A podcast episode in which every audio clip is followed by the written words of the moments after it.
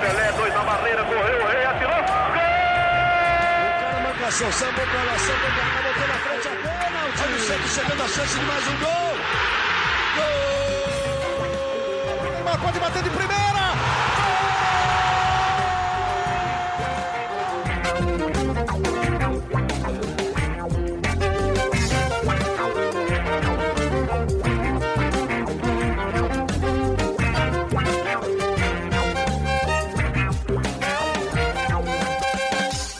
Estamos aqui para mais um GE Santos. Hoje não tem Dali Dali no começo, não tem um orgulho que todos podem ter, como o Amaral sempre gostava de abrir. Afinal, é uma live para repercutir talvez um, um dos acontecimentos mais importantes da história do Santos. É bem verdade que um acontecimento negativo, né? O Santos, pela primeira vez em sua história, de 111 anos, está rebaixado para a segunda divisão do Campeonato Brasileiro. Perdeu ontem, na última quarta-feira, para o Fortaleza, jogando na Vila Belmiro. É bem verdade, perdeu no último minuto, já ali na, naquele abafa para tentar a vitória, já que os outros resultados da rodada não lhe eram favoráveis.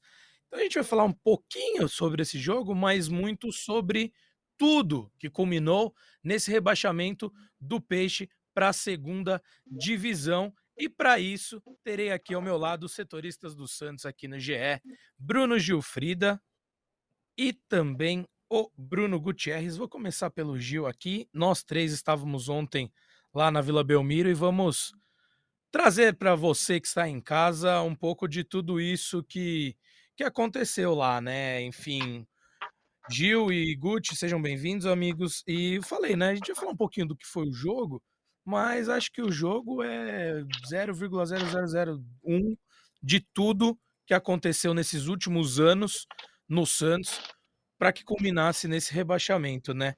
Então, Gil, já passo para você, é, porque ontem até no gramado a gente conversava, né? Deixar para decidir na última rodada, mesmo dependendo apenas de si, é complicado, né? A gente que acompanhou o jogo lá do campo via, podia sentir a tensão no, no olhar, nas decisões dos jogadores. Seja bem-vindo, amigo. Obrigado, João. É, boa tarde para você, para o Guti, para os torcedores e para as torcedoras que estão aqui conosco. É, obviamente, é um dia muito triste para a torcida do Santos. Acho que o dia mais triste de, enfim, da história do clube. Ontem era, para mim, o jogo mais importante da história do clube e o time não conseguiu vencer. É, como você falou, o rebaixamento não foi decretado ontem, né, João? Acho que já vem sendo decretado há alguns jogos. É, o Santos teve uma ótima arrancada no segundo turno, saiu de uma posição muito difícil no campeonato, é, chegou a ficar sete jogos sem perder, mas os adversários continuaram ganhando. E o Santos não jogava sozinho o campeonato. Né? Tinha também Bahia, tinha também Vasco, Cruzeiro enfim, outros times que lutavam contra o rebaixamento também e que também usavam tudo que podiam para escapar. É, eu acho que é, são muitos os fatores que fizeram o Santos ser rebaixado ontem. É, um campeonato muito ruim, planejamento muito ruim da diretoria. A gente, obviamente, vai falar sobre isso ainda, vai falar sobre possíveis saídas, possíveis chegadas de jogadores. É, mas eu acho que, falando do campo bola, é, eu sinto que o time atingiu seu ápice muito cedo nesse campeonato e não soube se manter por lá. É, teve um momento ali que o Santos venceu jogos dificílimos contra Palmeiras, contra Flamengo. E apesar desses pontos terem sido muito importantes, eu acho que esses jogos. É, pode até parecer estranho o que eu vou falar, mas acho que esses jogos trouxeram coisas negativas para dentro do vestiário, como a acomodação.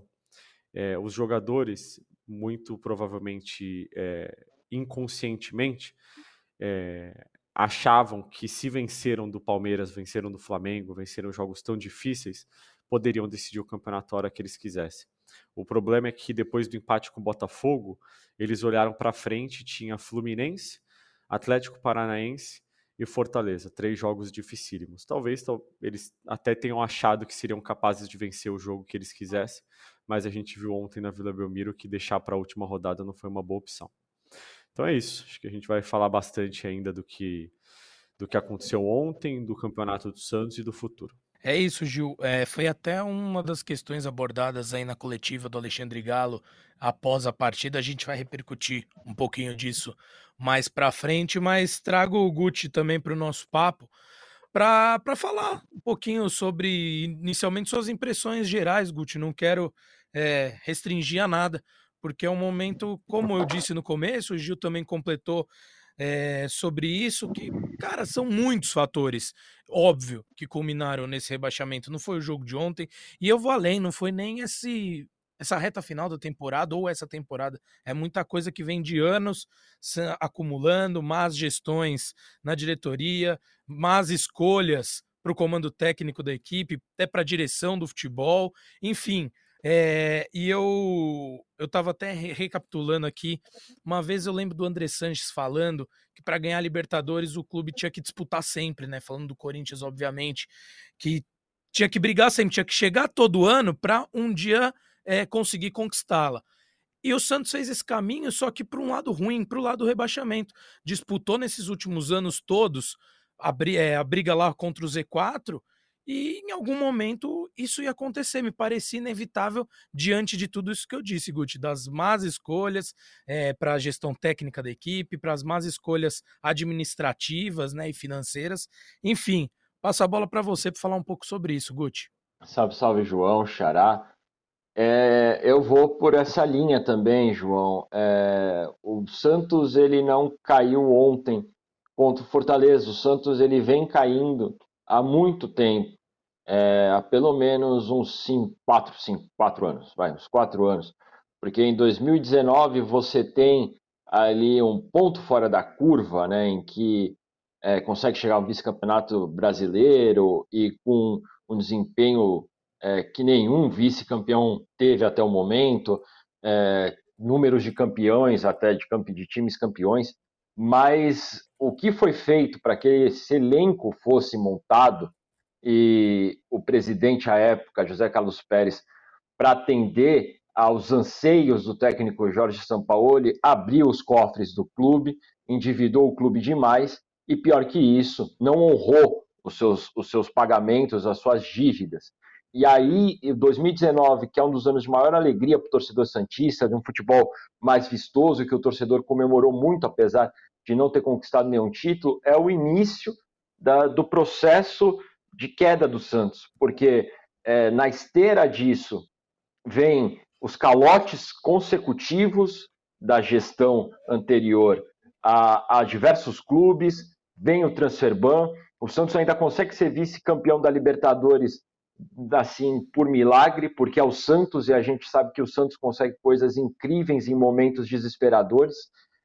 E a partir daí, quando chega o presidente Andrés Rueda, é uma ladeira que não tem mais fim o, o, tem muita incompetência da, da, atual gestão na forma como geriu o clube, principalmente o futebol, que é o produto chefe né, do, do, do Santos. O Santos existe por causa do futebol, é Santos Futebol Clube, e não teve nenhum olhar de carinho, digamos assim, com o futebol em nenhum momento dessa gestão. Foram decisões erradas em cima de decisões erradas é, presidente Andrés Rueda é, se escondeu atrás da desculpa da austeridade e da situação financeira delicada para é, contratar mal. O Santos contratou muito mal nesses anos. É, o próprio Alexandre Galo ontem deixou isso claro, que um elenco que tem 40 jogadores, ele falou que estavam jogando com 15, 16 jogadores. Ou seja, um, dois terços do elenco não servia para estar no Santos. É, é, essa, é, essa é a mensagem para mim que o Galo deixou. E isso é fruto dessa gestão que por anos e anos cometeu erros em cima de erros, em contratação de jogador, em contratação de comissão técnica, em contratação da gestão do futebol, muitas trocas. O Santos não conseguiu ali ter um ano de um profissional à frente do futebol que tivesse um planejamento. É, era um planejamento muito feito assim nas coxas e na emergência de se resolver problemas urgentes criados pela própria direção. O Santos passou dois dos três anos da gestão lutando para não cair no Campeonato Paulista e passou três anos da gestão lutando para não cair no Campeonato Brasileiro. Então é uma queda que vem se construindo há muito tempo. no Brasileirão desde 2021, apesar do presidente Andrés Rueda em abril ter dado uma entrevista é, contestando o que todo mundo viu, falando que o Santos não brigou para cair durante a gestão dele, que é uma mentira. E esse, e esse cenário foi se construindo. Você contrata um técnico e duas, um mês e meio depois você contrata o chefe dele, que eles não se conversam, assim, não, não tem, não tinha ali uma afinidade. Então não tem como um projeto decolar se as pessoas do próprio futebol não se dão, não, não se conversam. Isso aconteceu, por exemplo, com Edu Dracena e Fábio Carilli. Não venho aqui discutir o mérito de quem estava certo, quem estava errado, mas o, é impossível você construir um, um time se os, os, dois principais fatores ali que ajudam na construção desse time não tem ali um entendimento. Então, e foi isso que aconteceu no Campeonato Paulista de 2022, por exemplo, que o Fábio Carilli já deu diversas entrevistas falando que ele pedia jogadores que não vieram e que quando ele saiu veio uma baciada de jogadores uma baseada de jogadores, de novo, sem muito critério, né? Como foi essa gestão de forma atabalhoada, sempre tentando apagar incêndio, contratando é, de bacia para ver se resolvia. Esse ano a gente viu de novo esse cenário se repetir no meio da temporada, em que se contratou, por exemplo, três atacantes da mesma função, Morelos, Maxi Silveira e o Furt, os três são centroavantes. O Maxi Silveira foi deslocado para fazer ali uma função de ponta, é, se esforçou para tentar cumprir uma função que não era dele, por exemplo. O Morelos mal jogou, a gente não sabe nem se ele vai continuar ou não, um salário altíssimo. E, de novo, o clube foi se endividando para tentar apagar incêndio. Eu acho que o, o Santos é, acaba sendo rebaixado justamente é, por esse histórico de erros e erros da gestão, de erros do campo, e que culmina nesse rebaixamento. Eu acho que o Santos foi cavando o seu próprio buraco e agora encerra de forma melancólica essa gestão e esse ano, e com uma eleição é, para acontecer no sábado, pensando aí em como sair desse buraco, esse buraco que eu acho que o Santos ainda não chegou ao fundo, vai saber realmente como será o fundo desse buraco quando chegar no ano que vem e vai ter só o Campeonato Paulista já com a cota comprometida por essa atual gestão que pediu adiantamento de verba do estadual e com o campeonato de Série B, que a gente sabe que o orçamento é muito menor do que se continuasse na Série A do Campeonato Brasileiro e sem disputar a Copa do Brasil, sem disputar a competição sul-americana, enfim, um calendário menor, mas um orçamento muito mais curto para o próximo ano. Com certeza, e é um desafio que será encarado pelo novo presidente, né? Lembrando que o Santos tem eleição neste final de semana é, para você que nos acompanha neste próximo sábado, dia 9 de dezembro. E até fica o convite, né? A gente fez uma série de entrevistas aqui, o Gilfrida e o Iago é, tocaram tudo isso aí, fizemos entrevista com umas cinco chapas, com cinco candidatos a presidente do Santos. Mas, enfim, Gil, falando um pouquinho sobre o jogo, é, vindo para cá, para a TV, me, me passou muito pela cabeça uma coisa que a Abel comentou na última live, no último podcast nosso, uh, comigo, com o Iago, né? Que pro, os jogos para os adversários do Santos na Vila não demandavam esforço é, deles, sabe? Não que os adversários tenham feito corpo mole ou coisa assim, mas o meu ponto é: o Fortaleza claramente ontem estava jogando o jogo dele leve, livre, leve solto, assim, tranquilo. E o Santos muito nervoso, como a gente já destacou. Mas assim, não dá, né, para um time que tá numa situação dessa, com a corda no pescoço, uh, dá tanta facilidade para o adversário. O Santos começou o jogo bem, é muito verdade. Teve chances de abrir o placar ali, chances claríssimas. O Tite salvou uma bola em cima da linha. Foi assinalado o impedimento, mas salvo engano não estava. Então, enfim, ia para a revisão do VAR. E aí depois o Santos deixa o Marinho livre, né, num ataque, num contra-ataque e acaba saindo atrás e aí torna uma ladeira gigante para escalar. Então vamos falar um pouquinho sobre o jogo também, Gil, só uma passagem assim, né? Como eu disse, tem muito, tem muito mais coisas importantes, mas não poderíamos deixar de, de falar sobre isso, que no fim das contas foi o que decretou, né, de uma vez por todas o rebaixamento do Santos. Então eu fiquei com essa impressão de que, claro, muito por conta do nervosismo, mas jogar contra o Santos nessas últimas rodadas na Vila não foi o que a gente estava acostumado a ver em todos os últimos anos, acho que da história do Santos, que é o Santos forte dentro da Vila Belmiro, né? É, eu acho que o Santos tem um problema muito grande, e aí eu concordo com o que o Galo disse ontem na entrevista coletiva, para propor o jogo, né? É, o Santos uhum. tem um time muito fraco tecnicamente, é, tem um time com muitos problemas na montagem do elenco, é, um time que não conseguiu é, se reforçar como deveria ter se reforçado para essa temporada, se reforçou às pressas no meio do ano, já com jogadores que só podiam estar livres no mercado, não, o Santos não podia contratar jogadores de outros clubes. É, então, o Santos ontem, para se ter uma ideia, entrou em campo no jogo mais importante da sua história, com um atacante de lateral esquerdo, um lateral direito que não vinha jogando e quando jogava, jogava na lateral esquerda, mas ontem jogou na lateral direita, é, um lateral esquerdo de zagueiro. Então, assim, é, isso é reflexo do que o, o time fez durante o ano, que a diretoria fez durante o ano. E aí, quando você joga em casa e você tem que propor o jogo, você encontra mais dificuldades mesmo, é natural. É, então, assim, o Santos jogando em casa acabava tendo que propor mais o jogo, acabava tendo que partir mais para o ataque é, e jogar é, mais em cima do adversário. E por isso o Santos tinha tanta dificuldade de jogar dentro de casa. E ontem contra o Fortaleza, mais uma vez, foi assim. Os adversários perceberam isso, inclusive. Que contra o Santos é melhor você jogar recuado, jogar na defesa. É, e assim conseguiram bons resultados em plena Vila Belmiro. Sim, é, tô, tô plenamente de acordo com isso. Foi até uma resposta bem seca, né, do Galo. Ele foi perguntado sobre isso, ele falou: não temos qualidade para propor jogo direto e reto. É, Gucci tem essa mesma impressão em relação a a fragilidade que o Santos apresentou na Vila Belmiro durante toda essa temporada? Sim, sim, João. É exatamente o que o Galo falou e que bem o, o Gil é, colocou.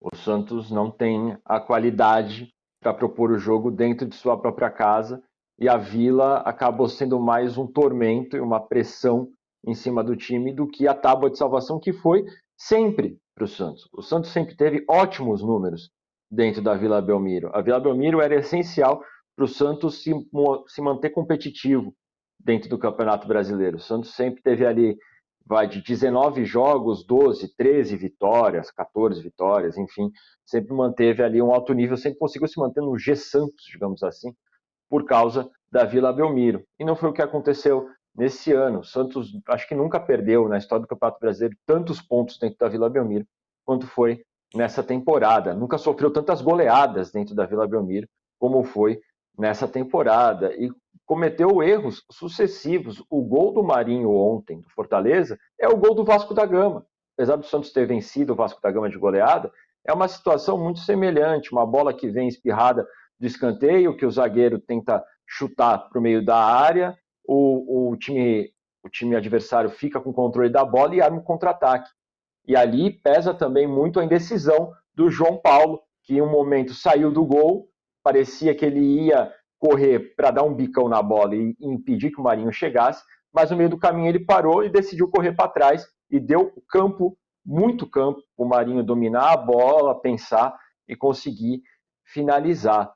É, mas essa é uma fragilidade que não aconteceu no Campeonato Brasileiro. A temporada inteira do Santos foi assim.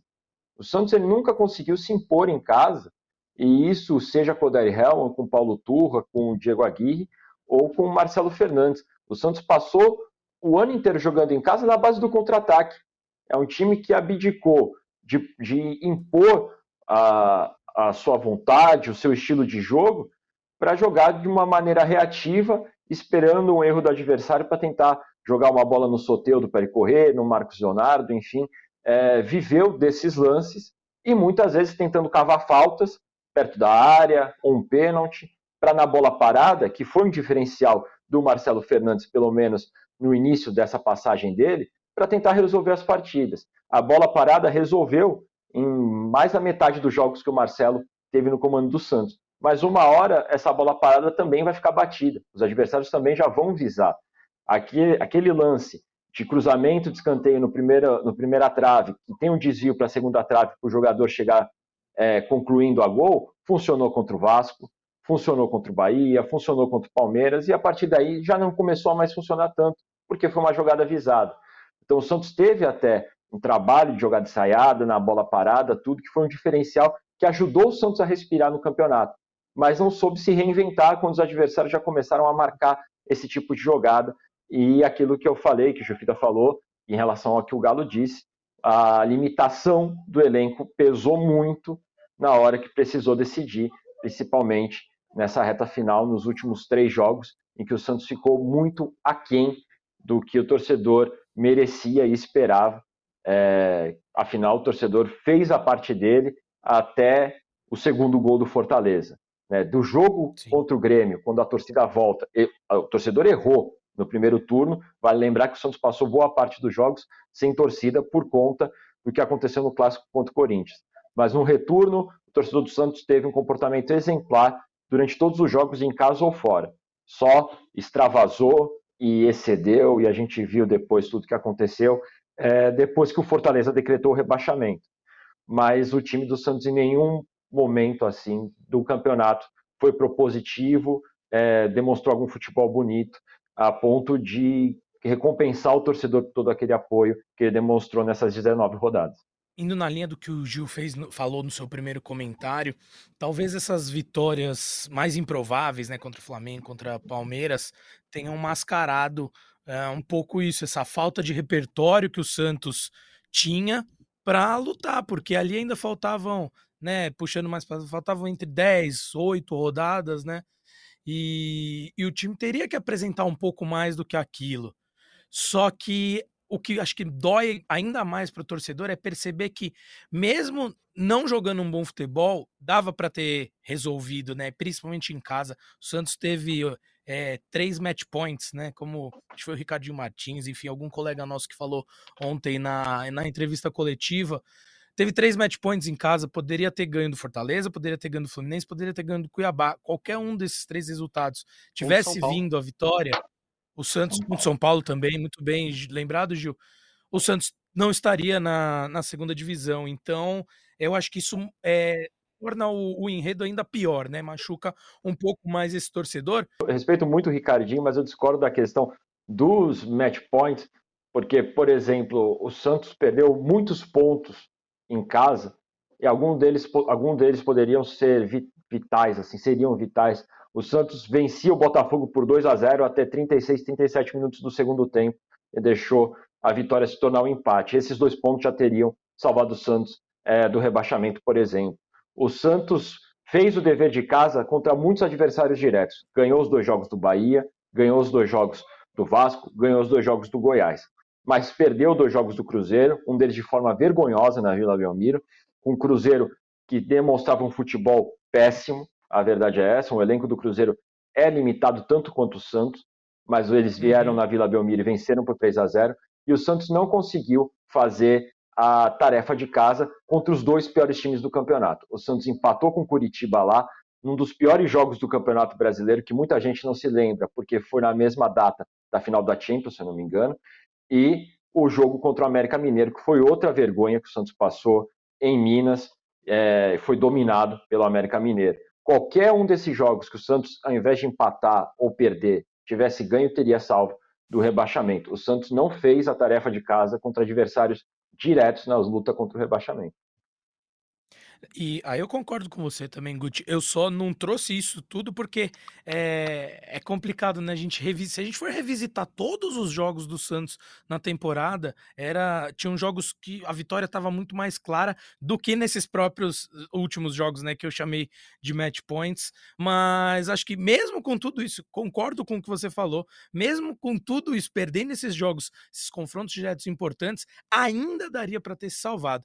Mas, enfim, é, caminhando para o próximo assunto, eu não poderia deixar de falar sobre isso, e até pegando o gancho que você, do que você falou, Guti, a torcida do Santos, cara, sem, sem demagogia alguma aqui, é, tive a oportunidade e foi um prazer imenso estar na, na Vila Belmiro nos últimos dois jogos para acompanhar justamente essa trajetória da torcida empurrando o time, esse apoio incondicional, como eu chamei diversas vezes. E, cara, você falou muito bem. Depois daquela punição, depois que a torcida, né, tinha ido por um caminho de, de protestos, de uma, atitudes mais violentas dentro do próprio estádio, né, arremessando coisas no campo, depois da punição, quando o Santos quando o torcedor Santista tem a oportunidade de voltar ao estádio, entende da importância dele dentro da Vila Belmiro, foi irretocável a postura do torcedor Santista. Irretocável. Porque mesmo nas derrotas, o, a torcida não vaiou um minuto sequer, não xingou nenhum jogador assim, claro, um grito, outro esporádico, mas assim, a torcida como um todo não teve nenhum coro é, contra nenhum jogador, nenhum membro da comissão técnica, nada. Foi realmente um apoio incondicional. E aí, pegando até o recorte dessas últimas partidas, quando o Santos sofre o primeiro gol do Fortaleza, a torcida vai lá, responde apoiando. O Santos tomou 3 a 0 na Vila Belmiro contra o Fluminense e a torcida cantou o hino do Santos a plenos pulmões com os jogadores indo para o vestiário. O Santos perdeu fora de casa contra o Atlético Paranaense e a torcida estava lá no Paraná lotando a área de visitante e aplaudindo depois do jogo e gritando é, em apoio aos jogadores em busca né, da vitória nessa última partida. Então, a torcida do Santos fez tudo que podia, de verdade, ao meu ver, para empurrar o time, para tirar o time dessa situação. E infelizmente não foi possível. Mas queria falar um pouquinho sobre isso, Gil, porque eu tive a oportunidade de conversar com muitos torcedores aí nesses últimos, nesses dois jogos que eu comentei, é, antes do jogo, né? E, e, eu perguntei a muitos se eles já tinham visto uma mobilização daquela, é, até em fases boas do Santos, em títulos, e muitos me responderam que não, aquela era talvez a maior mobilização que a torcida Santista já fez para empurrar a equipe. E eu tendo a concordar com isso. Então, queria sua visão, Gil, você que cobre o Santos há muito tempo, enfim, vive esse dia a dia. É, queria que você falasse um pouco sobre essa relação da torcida. E, claro, se quiser comentar tudo que aconteceu, né? O que culminou depois ali, enfim, toda os objetos arremessados no campo, aquela coisa toda, como o Guti bem pontuou. Inclusive o Alexandre Galo falou que entendia, né? Que, claro, não concordava, não não endossava aquilo que foi feito, mas que entendia e o torcedor está extravasando, porque foi um momento de. O torcedor Santista vem segurando isso, reprimindo isso há muitos e muitos anos, né? E então, depois de todo esse apoio, eu acho que é, a dor é muito forte e aí acabou culminando nesse, nesses episódios que a gente viu ontem. É, realmente o, o apoio da torcida é, foi incrível durante todo o segundo turno, assim. É, foram diversos jogos em que a torcida teve a oportunidade de abandonar o time, é, como o 7 a 1 para o Inter, o 3 a 0 para o Fluminense e outros vários jogos em que o Santos não conseguiu é, ter boas atuações e decepcionou a expectativa desses próprios torcedores, mas a torcida continuou firme ali na, na tentativa de reerguer esses jogadores. É, agora, o que aconteceu ontem na Vila Belmiro foi muito triste, né, João? A gente estava lá e a uhum. gente viu. É, era uma sensação de que a qualquer momento uma tragédia ainda maior fosse acontecer. É, os torcedores foram expulsos do estádio assim que o jogo acabou, é, mas muitos, muitos, muitos, muitos, muitos quebraram muitas coisas do estádio. Mas, e, sim, era imaginável isso, né? É, uhum. A gente já acreditava que isso aconteceria justamente porque é, os torcedores foram acumulando essas decepções até é, chegar ao jogo de ontem. E aí, no jogo de ontem, o rebaixamento, infelizmente, trouxe de volta todas essas mágoas ao mesmo tempo.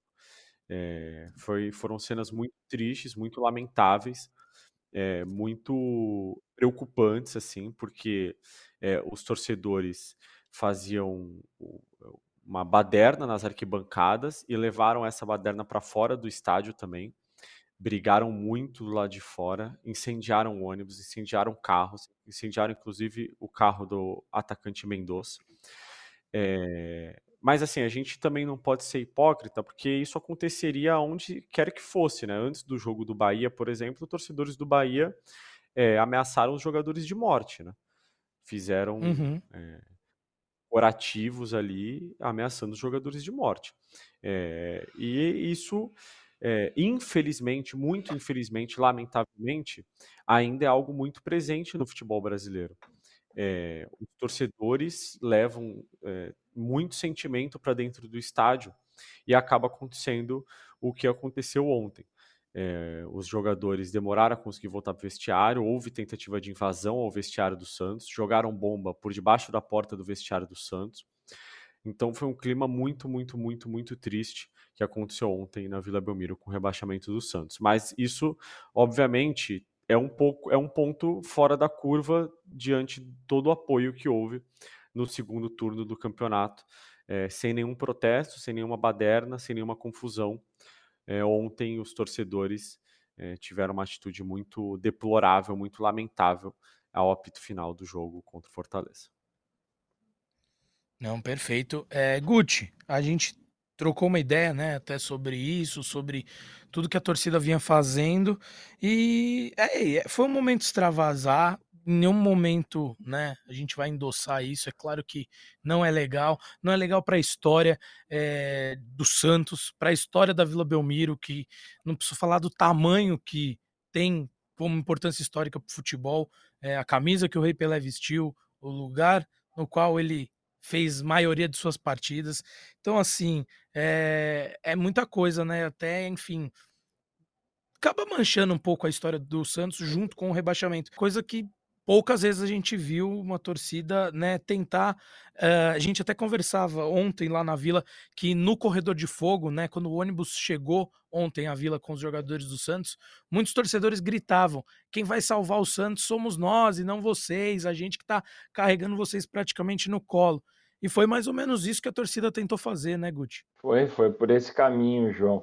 Em 2021, a torcida ela teve um comportamento, não chegou perto é, do que foi esse ano, mas também abraçou muito o time é, em jogos decisivos. Eu lembro que quando a torcida volta ao estádio no jogo contra o Grêmio em 2021, houve assim uma mobilização muito grande. O Santos conseguiu um gol na Bacia das Almas, com checagem do VAR, enfim, tudo. E foi assim em alguns jogos de 2021, mas não numa sequência ininterrupta de um turno inteiro é, dentro e fora de casa, como foi é, nesse ano. Assim, o, as torcidas organizadas começaram esse movimento, né? tiveram essa a reunião antes do jogo contra o Grêmio e falaram que iam junto com os jogadores, com o elenco Santista até o inferno, enfim, é, firmaram esse compromisso e esse compromisso eles honraram até onde deu, né? até o segundo gol do Fortaleza. Foi muito bonito, foram diversas campanhas de arrecadação para se fazer o corredor de fogo e até alguns jogadores ajudaram nesse quesito ali, fizeram doações para que o corredor de fogo é, pudesse ser realizado. Muitos torcedores comuns abraçaram essa ideia, os torcedores é, começaram a ter o hábito de até chegar bem antes é, do horário da partida para poder participar desse corredor de fogo, para poder fazer a festa, para recepcionar os jogadores. A torcida foi até o aeroporto em diversas oportunidades também para apoiar os jogadores, para passar uma palavra de confiança. A gente viu é, de, em diversas partidas esse abraço da torcida. Então, assim, enquanto aconteceu, foi muito bonito. Nota mil para a torcida do Santos, esse apoio que foi até o, o, segundo gol do Fortaleza, que gerou o apito final. Ainda tinha ali alguns minutos, mas o, o Leandro Voaden acaba o jogo por não ter o um mínimo de condições. É, eu, assim como o Galo, eu entendo o que aconteceu em relação a excessos, ao torcedor extravasar da forma que foi, é, mas é condenável. É, nada justifica você quebrar o patrimônio do clube que já está numa situação horrível, caindo para uma segunda divisão e você ainda está depredando o estádio é, seu clube, jogando cadeiras, quebrando acrílico, que seria perigosíssimo se um acrílico desse, como aconteceu ali no terceiro andar do retão, é, que foi quebrado e ficou sendo seguro ali por um todo do, do andar do meio ali, né, das arquibancadas. Se aquele acrílico se desprende e cai no primeiro andar, poderia causar até uma morte ali é, muito perigoso. Alguns torcedores foram extremamente inconsequentes é, nesse sentido. É, cadeiras foram várias quebradas, até assentos sanitários voaram para dentro do gramado. Uhum. Enfim, dentro do campo foi, foi essa situação, além das bombas, claro, o tempo todo. O próprio Gil falou que tentaram jogar bombas dentro do vestiário por baixo da porta. Jogaram muitas é, no gramado e fora do estádio, então, foi um palco de guerra é extremamente perigoso sair da vila assim que acabou o apito final, confrontos entre torcedores e policiais militares, muitas bombas de efeito moral, o gás do, das bombas entrou para dentro do estádio e tomou conta do estádio inteiro. A imprensa que fica praticamente do outro lado da onde estava acontecendo a confusão inicial é, acabou sofrendo os impactos, por exemplo, do, do, gás, ou seja, foram muitas bombas utilizadas nisso. Os torcedores depois tentaram invadir novamente a Vila Belmiro pelos portões 1 e 2, entraram de novo em confronto com a polícia, é, queimaram os carros, como, como o Gilfrida falou, do, por exemplo, do Mendoza, queimaram ônibus pela cidade, seis ônibus queimados pela cidade, é, tudo que não deveria acontecer.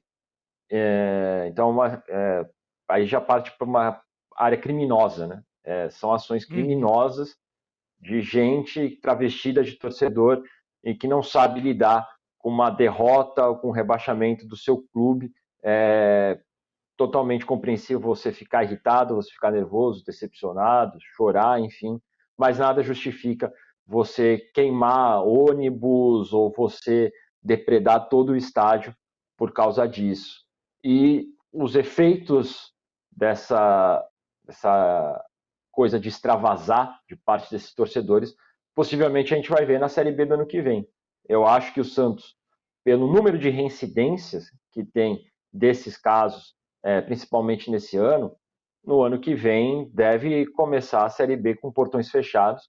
Não sei nem por quantos jogos, porque a gente sabe que o STJD já quis dar punições muito fortes ao Santos pela reincidência, né? já quis dar até 10 jogos com o Santos com os portões fechados ou até longe da Vila Belmiro. Acho que esse cenário é bem capaz de, de, se repetir no início da Série B do ano que vem, pelo que aconteceu ontem na Vila. Gil, antes só da gente caminhar, né, para falar um pouco mais de futuro do Santos, enfim, só para fechar de uma vez por todas essa parte, né, do, dessa última rodada do Campeonato Brasileiro, do rebaixamento, queria falar um pouco sobre a entrevista do Alexandre Galo. É, ele falou né, que se decepcionou muito com alguns jogadores, é, tanto tecnicamente como em comportamento.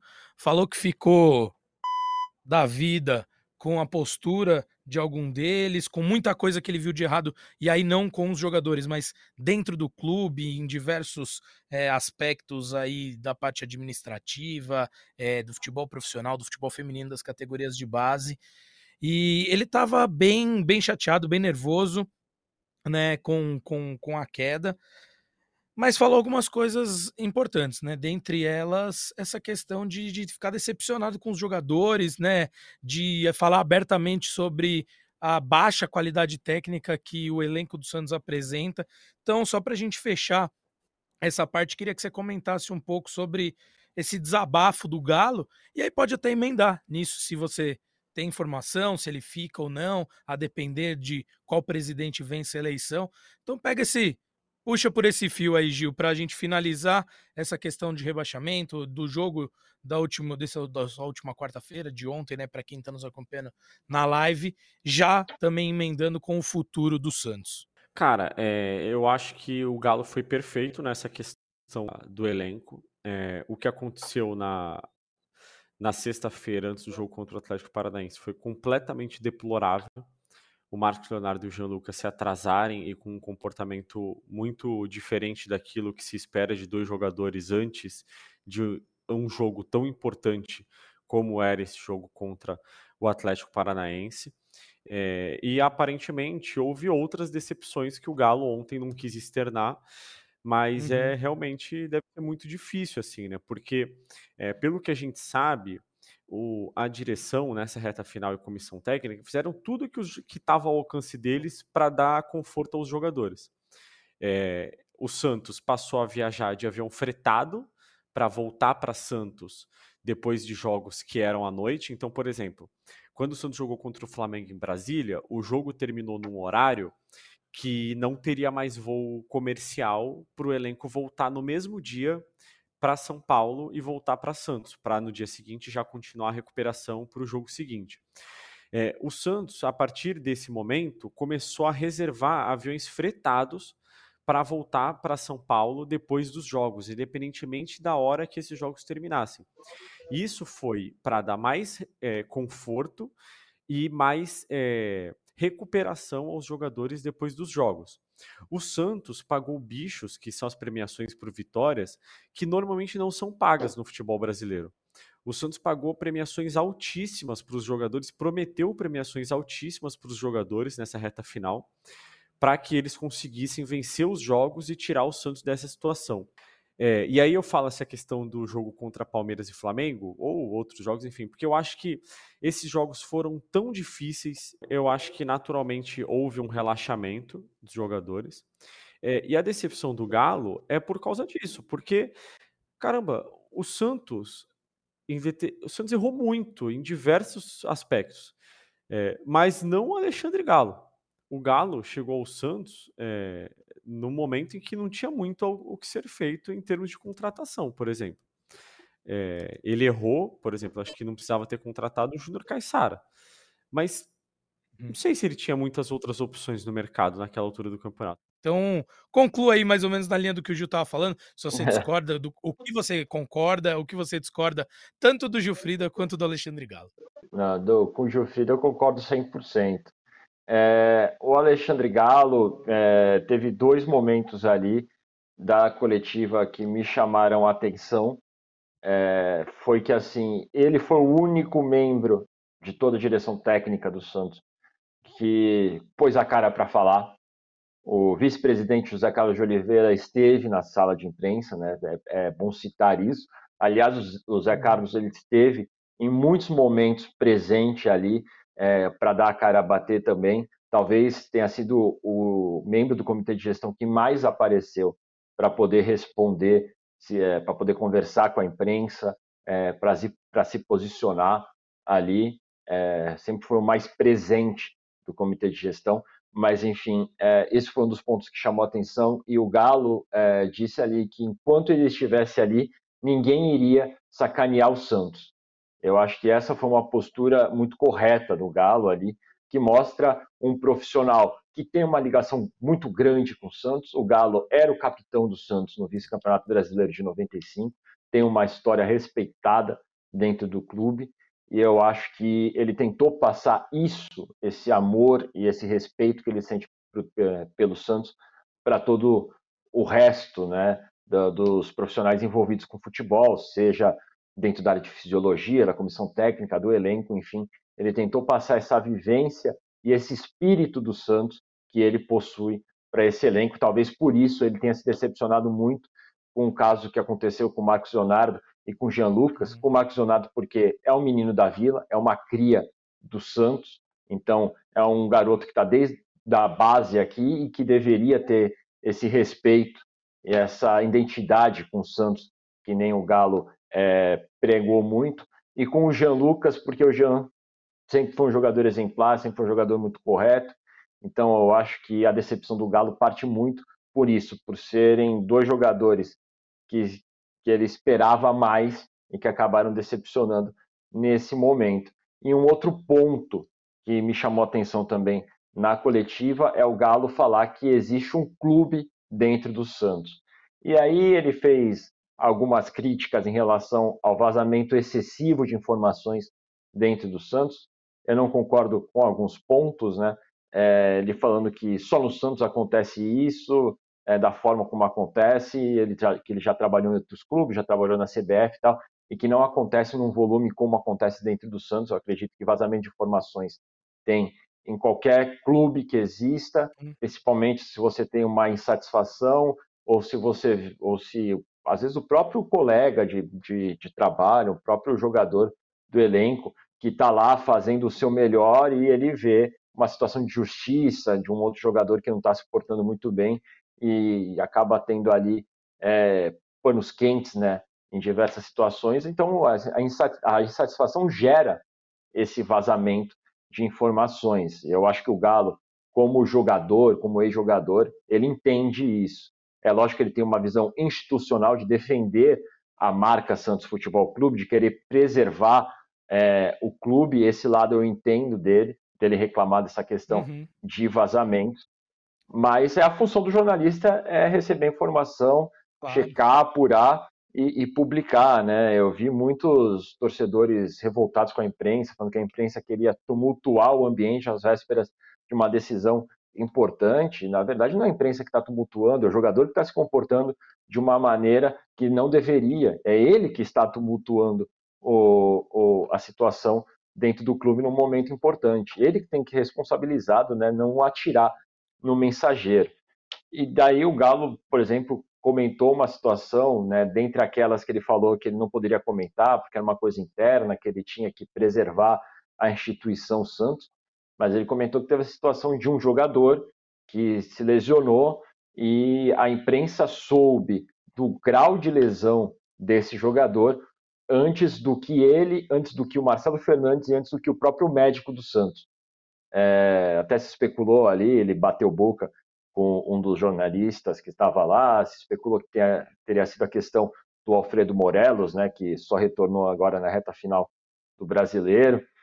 Mas, enfim, faz parte do jornalista. Se a informação chegou, o jornalista vai apurar. O cara que é profissional vai atrás e vai dar a informação que for mais correta, né, depois de checar todas essas informações. Né, os jornalistas que cobrem o Santos, não tem nenhum ali, pelo menos do nosso convívio, que seja um irresponsável que vai inventar informações, né? Então eu, eu tenho que fazer essa defesa dos colegas, porque eles tiveram a informação e publicaram, e o Galo tem que entender que é o trabalho do jornalista também, lógico, a gente entendendo também que ele está defendendo a instituição. Ô Guti, fiquei com a impressão nesse, nesse, nesse momento que foi um desabafo dele, algo que ele ficou incomodado claramente, quanto a isso eu entendo, mas o seu é, como você discorreu aqui, perfeito, endosso tudo que você falou, faz parte do nosso trabalho informar e a gente é, é isso, está informando sobre fatos que aconteceram. Então, ninguém está tumultuando. Se alguém tumultuou, foi internamente, a gente só está dando visibilidade a isso para os próprios torcedores. É importante destacar isso. Mas o que eu ia dizer, eu fiquei com a impressão de um desabafo dele. É claro, já que ele está trabalhando no Santos, ele sempre vai pensar que ele até menciona, ah, trabalhei em outros clubes e não era assim mas é porque ele está vivendo aquilo mais intensamente, numa crise, na maior crise indiscutivelmente do clube em 111 anos, tanto é que pela primeira vez foi rebaixado, então, né, fiquei com, com essa ligeira impressão.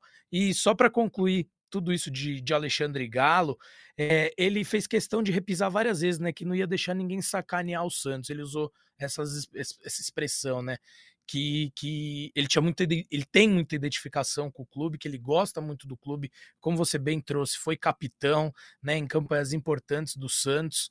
Então, ele fez questão disso e, né, repisar, né, que aceitaria ali, né, pô, perder em campo, um erro técnico outro, mas sacanear o Santos jamais. Então, acho que para fechar sobre Alexandre Galo, você e o Gil trouxeram um panorama é, geral bem bacana. Ele colocou dedo em algumas feridas sim, mas não quis é, expor 100% né, todos os problemas, mas não mascarou, não mascarou que tem muito problema lá dentro do Santos para ser resolvido para a próxima temporada. E aí, já para a parte final da nossa live e, e nosso podcast, Guti, falar um pouquinho sobre esse futuro do Santos, já que como muito bem destacado, agora não vou lembrar se foi você ou Gil, mas obviamente o faturamento do Santos vai mudar, né, jogando a Série B, é, o dinheiro que vai entrar com, com bilheteria, talvez nem tanto, mas com outros tantos fatores. A gente sabe que dessa, nesse novo formato né, que o futebol brasileiro tem nos últimos anos, não é mais como alguns outros clubes grandes quando caíram, que conseguiam manter um faturamento lá em cima. O faturamento é, cai bruscamente. O Cruzeiro foi prova disso, o próprio Grêmio foi prova disso. E então é uma situação complicada.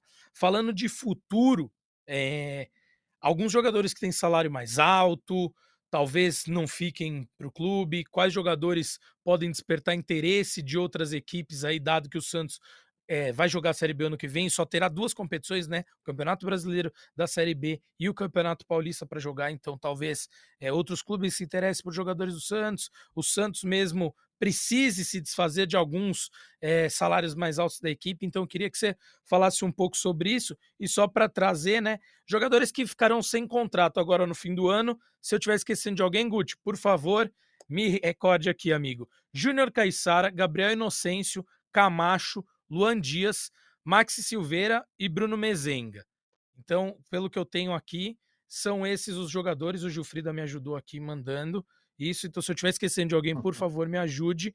E, e é isso, é, Guti, que você acredita aí, conhecendo o dia a dia do Santos, que vai acontecer? Eu sei que ainda é muito cedo para a gente falar sobre isso, mas imagino que de todos esses jogadores, talvez o Maxi Silveira seja o único que é, interesse ao Santos, né, mantê-lo, talvez o Camacho, a depender da negociação, dos valores ali, né, e, e falar um pouquinho sobre essa questão, né, Guti, de jogadores que talvez tenham que sair do Santos, meio que pela situação que se desenhou. Bom, entre os jogadores que encerram o contrato, eu vou na mesma linha que você, João. É, lógico, um cenário desse vai passar muito pela eleição de sábado, é, quem vai uhum. ser o presidente e também quem vai ser o diretor de futebol.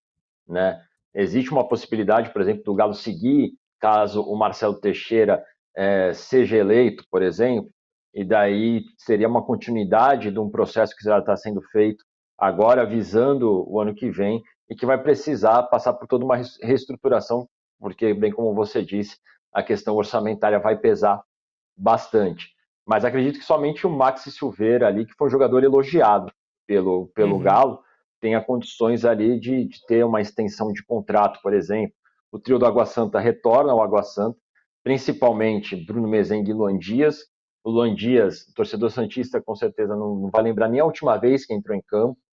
É, Bruno Mezenga da mesma forma, principalmente depois da chegada dos reforços, como o Nonato no meio-campo, ou o Furti o Maxi Silveira no ataque, esses dois jogadores perderam espaço. O único que seguiu ali brigando por espaço no, no, dentro do elenco do Santos foi o Gabriel Inocêncio, mas mesmo assim deve retornar ao Água Santa. O Camacho é, é um, tem uma relação ali muito complicada com a torcida, por exemplo. Né? A torcida já não gostou quando o presidente Andrés Rueda renovou o contrato do Camacho, ainda falou que estava pagando pouco por ele, que ele não era nenhum Beckenbauer, mas que ele era útil para o clube e tudo mais. Eu acho que talvez o ciclo do Camacho tenha encerrado é, por causa disso. Agora, jogadores com salário alto, como o caso do Alfredo Morelos, é, ontem a gente até questionou o Galo se existe, né? Porque foi ventilada é, a história que teria ali uma cláusula no contrato do Morelos que se o Santos fosse rebaixado ele poderia ter a rescisão contratual, mas o Galo disse que não sabia é, explicar naquele momento se existia essa cláusula, que ele ia se informar melhor. É, o Mendonça, a gente sabe que tem um dos contratos é, mais altos do, do, elenco do Santos também, é um jogador que acaba ficando na mira para sair, até porque não fez uma boa temporada de maneira geral e também é muito criticado pela torcida. A gente tem jogadores com mercado, é, aí eu incluo até o goleiro João Paulo, que a gente sabe que sempre é muito visado. É um goleiro que jogaria em qualquer clube de Série A, que jogaria fora do Brasil, na Europa. Enfim, tem mercado.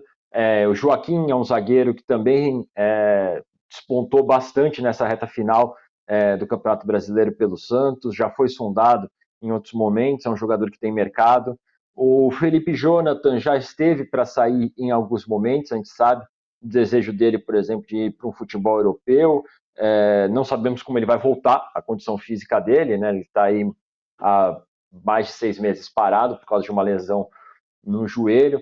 Tem a questão do Marcos Leonardo, que a gente sabe que já foi difícil segurar ele no meio dessa temporada e fica praticamente impossível mantê-lo para o próximo ano. É, ontem, por exemplo, a gente teve a entrevista com, com o candidato Marcelo Teixeira, que desponta aí muito o nome dele, né? Quando se fala em questão de eleição, e o Marcelo falando que se o Marcos tem um contrato vigente, que eu não sei o que ele é, acertou com a atual diretoria, mas a nova diretoria a gente vai ver e só vai vender se tiver uma proposta interessante, que a gente não vai trabalhar com venda de jogadores, né? Enfim, ele quer que os jogadores criem uma identidade com o Santos, mas a gente sabe que a questão do Marcos Leonardo, seja qualquer presidente que assuma, é um problema, uma dor de cabeça grande que vai ter que resolver nesse sentido. Caindo eh, torna muito mais difícil, é, tira muito do poder de persuasão do próximo presidente para manter o Marcos Leonardo, né? Ele vai querer disputar campeonatos competitivos e só para aproveitar o momento também te informar, Guti, que o problemas técnicos não vai conseguir retornar a nossa live aqui, mas ele me passou algumas informações da, dos finais de contrato ali que eu mencionei. Falou que o Marcos Leonardo, como né, você muito bem falou, e a gente já tinha essa essa informação tem interesse de alguns clubes europeus e a tendência é que ele não fique, né? Já, já tinha tudo para não ter ficado nessa última janela, teve todo aquele embrólio, mas ficou, representou muito bem a camisa do Santos, é bem verdade, até é, essas últimas partidas, mas a tendência é que ele agora saia, como eu bem disse, né? No momento que eu te interrompi, peço desculpa mais uma vez, mas que ah. isso tira muito do poder da persuasão de mantê-lo no, no elenco, o fato de ir para a Série B. Guti, para a gente finalizar mesmo aqui, é, suas últimas palavras e já fica o convite para a galera que quiser saber um pouquinho mais, né?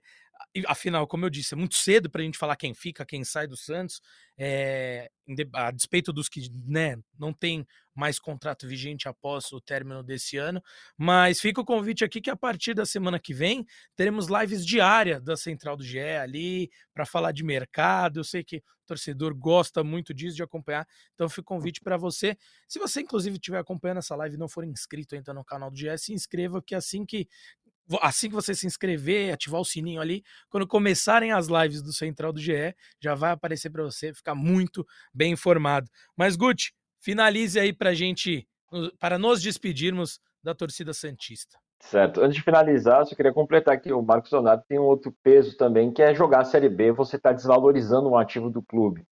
Então, se não vender agora em janeiro, é capaz que no meio da próxima temporada seja um valor menor ainda que chegue, porque ele está jogando um campeonato de menor expressão e sem estar com uma vitrine grande, como é uma Série A de brasileiro, uma Copa do Brasil, alguma competição continental, continental por exemplo, né, como a Sul-Americana ou é, Libertadores. É, minha consideração final que fica, e aí é uma mensagem até para o torcedor do Santos e também para o futuro presidente do clube, né, que o Santos leve como modelo o que diversos clubes grandes do futebol brasileiro enfrentaram e utilizaram para ser um para se catapultar novamente no futebol brasileiro. O Atlético Mineiro passou por isso e soube se reerguer e voltar aí a ser um clube que estava disputando títulos, a aparecer com destaque no cenário nacional.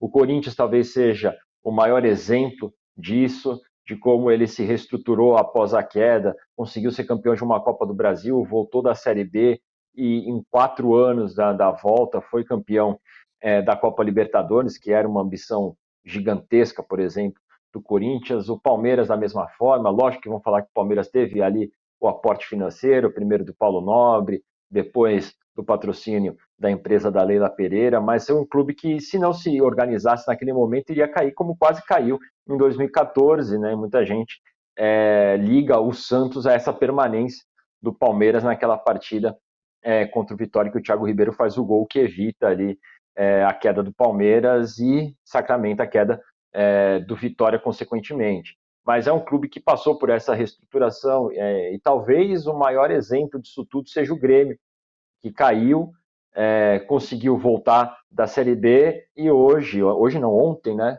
conseguiu ser vice-campeão brasileiro com uma estrutura que veio dessa Série B e com reforços pontuais, mas um trabalho é, de uma direção de futebol que foi muito bom, muito bem feito, e com um técnico que veio da Série B e que já conhecia muito o clube e que soube estruturar esse clube para avançar na Série B, voltar para a Série A e ser competitivo na Série A a ponto de chegar ao, ao vice-campeonato. Então, o Santos tem muitos exemplos do que deve fazer, é, escolas ali que ele pode seguir para retornar e bem à Série A do brasileiro, e também tem muitos exemplos do que não se deve fazer. Eu acho que talvez o principal deles seja o Vasco, é, da, da última década, o quanto que o Vasco subiu e caiu em poucos anos, né, cenários que o Santos deve evitar ou como o próprio Cruzeiro, que passou ali é, alguns anos na Série B, lutando para poder voltar. E esse ano os dois clubes também estiveram fletando com rebaixamento. Então o Santos tem ali dois cenários, né? Dois, dois não, duas, duas situações que ele vê que ele pode ali saber qual caminho a seguir e qual caminho evitar para poder voltar à Série A e ao torcedor que mantenha o espírito que teve nesse retorno inteiro, de apoiar o clube, de comparecer aos jogos é, e de não abandonar é, a equipe nesse momento, que eu acho que esse momento vai ser o momento em que o, Santos mais vai precisar do seu torcedor e é um momento que o, o torcedor vai possivelmente é, levar realmente esse time nos braços para tentar conquistar o acesso e voltar à Série A do Campeonato Brasileiro. Né? Eu acho que é importantíssimo que, lógico que há cobrança, há revolta nesse momento, mas a partir do ano que vem, virando o calendário, eu acho que o torcedor ele tem que novamente abraçar esse time para que ele possa demonstrar esse poder de reação em campo também. Sim, e eu acho que o fato de ter uma nova gestão é, traz ares novos. Então, todo esse apoio que você mencionou, Guti, que eu concordo contigo, será importantíssimo para trazer o Santos de volta à Série A. Começa já neste final de semana, né? Principalmente falando do, daqueles torcedores que têm poder de voto, né? Que são associados do clube, do Santos Futebol Clube, que vão eleger o próximo presidente. É, então, a Série B já começa nesse final de semana, não, não é exagero de minha parte, não. O projeto né, de, de reestruturação, de reerguimento do Santos começa já nesse final de semana com a eleição do próximo presidente. Guti, foi um prazer estar ao seu lado e finalizando da minha parte, é, vou parafrasear o nosso querido companheiro aqui, Alexandre Losetti, que ontem na transmissão falou o seguinte: o Santos não diminui nenhum milímetro de tamanho por causa desse rebaixamento. O Santos continuará sendo o gigante que é do futebol, não só brasileiro como mundial, o, um dos maiores expoentes, sem dúvida, é, do futebol mundial, como eu disse. Então, o Santos segue, o Santos vai seguir, mesmo na segunda divisão. Então, fica o recado aí para o torcedor que com certeza está muito magoado, está muito chateado, está triste, está pé da vida, mas o Santos não muda um milímetro sequer de tamanho. O Santos continua gigantesco, um dos maiores clubes do mundo. E agora é lutar para que, como você bem disse, Guti, importantíssimo que isso não se torne recorrente na vida do Santos, né? Que sirva de lição para um futuro melhor para essa equipe que, assim, acho que independente, claro, os rivais ali não, não vão ter esse apreço tanto, mas é um clube hum. que, que tá no, no coração de, de muita gente por tudo que significou e principalmente por ter sido o clube do Rei Pelé, o maior de todos os tempos. Torcedor Santista, torcedora Santista, agradeço mais do que nunca a audiência de hoje, que foi muito boa. É sempre complicado fazer uma live aqui, né? Num momento tão difícil, a gente tenta ao máximo respeitar a dor aí do torcedor, é, se colocar nesse lugar mesmo, mas tem que também temos que colocar o, os pingos nos is, os dedos na ferida, é, falar tudo o que aconteceu e acho que a gente conseguiu fazer isso muito bem. Bruno Gutierrez, agradeço a você por mais uma parceria. Agradeço também ao Bruno Gilfrida, que por problemas técnicos teve que sair um pouquinho antes. E agradeço a você, torcedor e torcedora Santista, por nos acompanhar. Fica o convite aqui para acompanhar a partir da semana que vem as lives da Central do Mercado, que o Santos, obviamente, vai ser pauta nisso.